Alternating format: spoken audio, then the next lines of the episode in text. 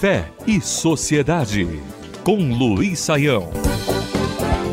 Sucesso.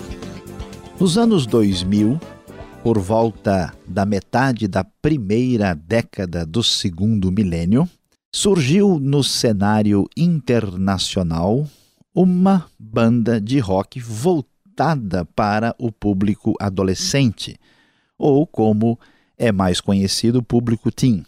Os irmãos Jonas, ou Jonas Brothers, como são conhecidos, surpreendentemente fizeram um sucesso extraordinário em todo o público adolescente do planeta Terra. A presença deles no Brasil confirmou isso de maneira bastante nítida, pois os irmãos Kevin, Joe e Nick Jonas marcaram presença, levando grande parte dos fãs e principalmente das fãs ao delírio.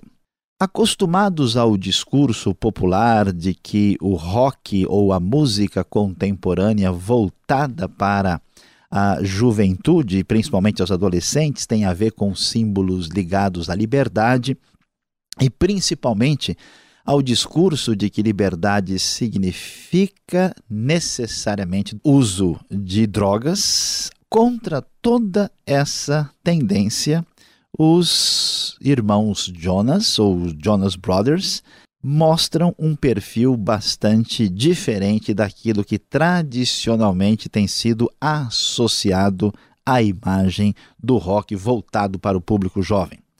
A verdade é que não só os Jonas Brothers têm um comportamento socialmente desejável, mas mais do que isso, defendem explícita e publicamente o casamento virgem, chegando até mesmo a usar um anel de virgindade, colocando publicamente uma nova manifestação do que significa liberdade e consciência.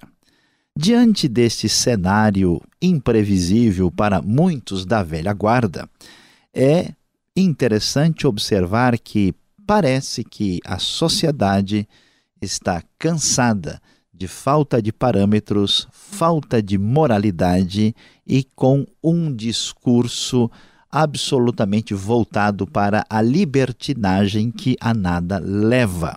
Vemos, no caso dos Jonas Brothers, um novo caminho, uma nova tendência, um novo perfil do que significa sucesso. Fé e Sociedade. O sagrado em sintonia com o dia a dia. Realização Transmundial.